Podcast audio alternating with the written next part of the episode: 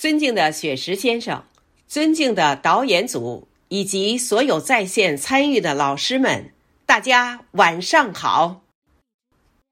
今天是中国人民志愿军抗美援朝出国作战七十二周年纪念日。今晚由香雪台二部精心组织举办的这场纪念朗诵会已经接近尾声。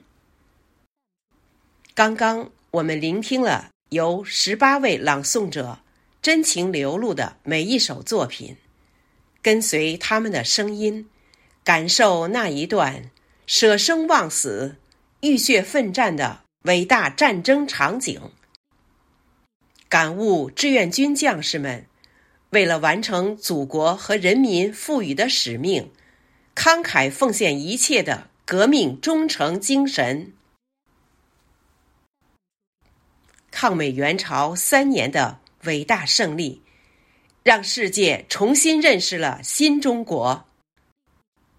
光阴流转，在建党一百零一年后，让我们再次感受先辈的胆识与豪情，缅怀英烈们敢于战斗、无畏牺牲的爱国主义情怀，激励我们。